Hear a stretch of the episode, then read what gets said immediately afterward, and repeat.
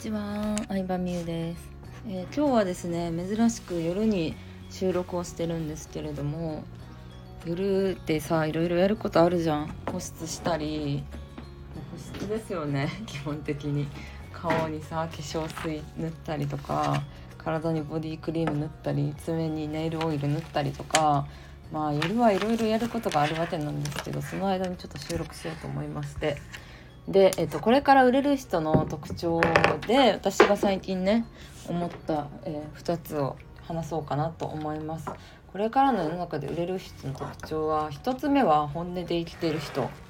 うん、で2つ目は人を頼るとか巻き込むとかお願いするのが得意な人、まあ、この2つかなと私は個人的に思ってます。うん、で、まあ、1つ目の「本音で生きる」なんですけど、まあ、やっぱりさこうさ芸能人とかもそうやと思うんやけどあのーなんだろうみんなに見せる用のキャラとかを作ってる人は結構さどんどん厳しくなっていくんじゃないかなって思うんですよ。うん、っていうのもうんとねなんかもうみんなスマホを持ってるわけじゃん。全員がさこうさフライデーみたいなもんや。だから隠し事できないと思うんだよね。うん、でテレビではさこ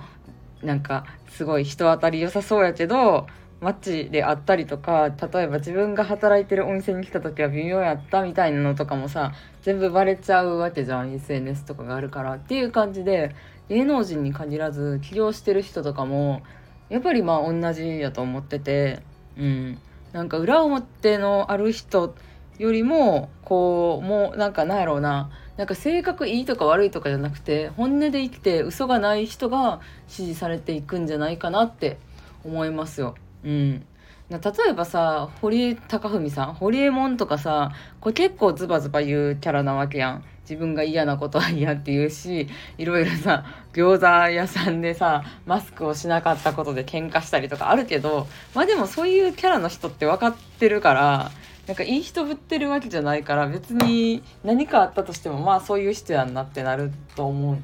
うよね。うん芸人さんとかでもなんかこうなんやろないい人キャラで売ってて売ってるのに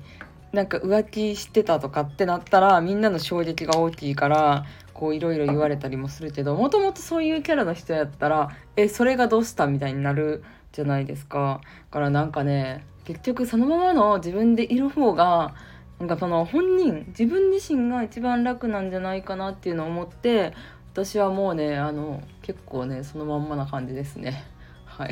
めんどくさいことはめんどくさいって言っちゃうし楽して稼ぎたいとか言っちゃってるしまあこれねこう他人が言ってるのを聞いた時は別にそんな悪いこと言ってなくないって思うと思うんですけどいざ自分がその発信をしようと思うと結構ね実際勇気いることだと思う。そのままの自分で生きるっていうのは。うん、でそのままの自分で生きる大切さをさこう教えてくれたというか、うん、気づいた出来事っていうのがやっぱり私にとっては魅力覚醒講座かなっていうのが、うん、一番思うかな、ま魅力覚醒講座って言ってるぐらいだからさこうさ自分の魅力に気づくためにはそのままの自分でいる必要があるわけ、うん、作った自分やったらさその本当の魅力にも気づけへんから、うん、だからなんかその本音を言おうとかなんか過去の黒歴史をさ発信するようなさ墓忘れっていうのがあったりするの。うん、でみんなもう墓忘れなんてさめちゃくちゃ面白いよ。みんなすごい経験してんなみたいな。うん、まあそれ本人さ人によってさなんかすごい経験をしてるって思うものは人それぞれなわけやけどいやめちゃくちゃ面白いね。でもそうやってそのいわゆる魅力覚醒講座を経験した人のことをアサギストって言うんですけどアサギスト同士ではめちゃくちゃ本音で語り合えるわけ。うん、でそんなに本音で語り合える人間関係ってさ、まあ、基本的にはないじゃん。会社とかさ学校でもさミスったら終わりっていうのがあるからやっぱりこう本当の自分を私もずっと出せないでいたしだけど、まあ、こういうさ自分ビジネスって自分の本音を出してそれをいいなと思った人だけがさ集まってくれるっていうのがさ私はこのビジネスの一番いいところやなって思う。うん、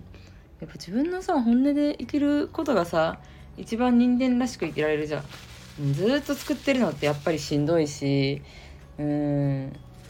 うんしんどいよねずっと作ってるのは。ちょっとシンプルに無理どっかで息抜きしたいなっていうかまあでまあそれでそうで1つ目ねそれが本音で生きるで2つ目は人を頼る巻き込むなんやけど、まあ、これは本当に私もめちゃくちゃ苦手なことでうんなんかまだまだ人を信用しきれてないなっていうのはすごい思う。なんで信用しきれてないかっていう原因も自分のこう人生というか過去を振り返ってみると、まあ、これが原因なんだろうなっていうのはある程度突き止めれてるんですけど、まあ、まだそのトラウマが消えてないというか、うんまあ、そのトラウマの原因となった人とこれから出会うお客さんとか、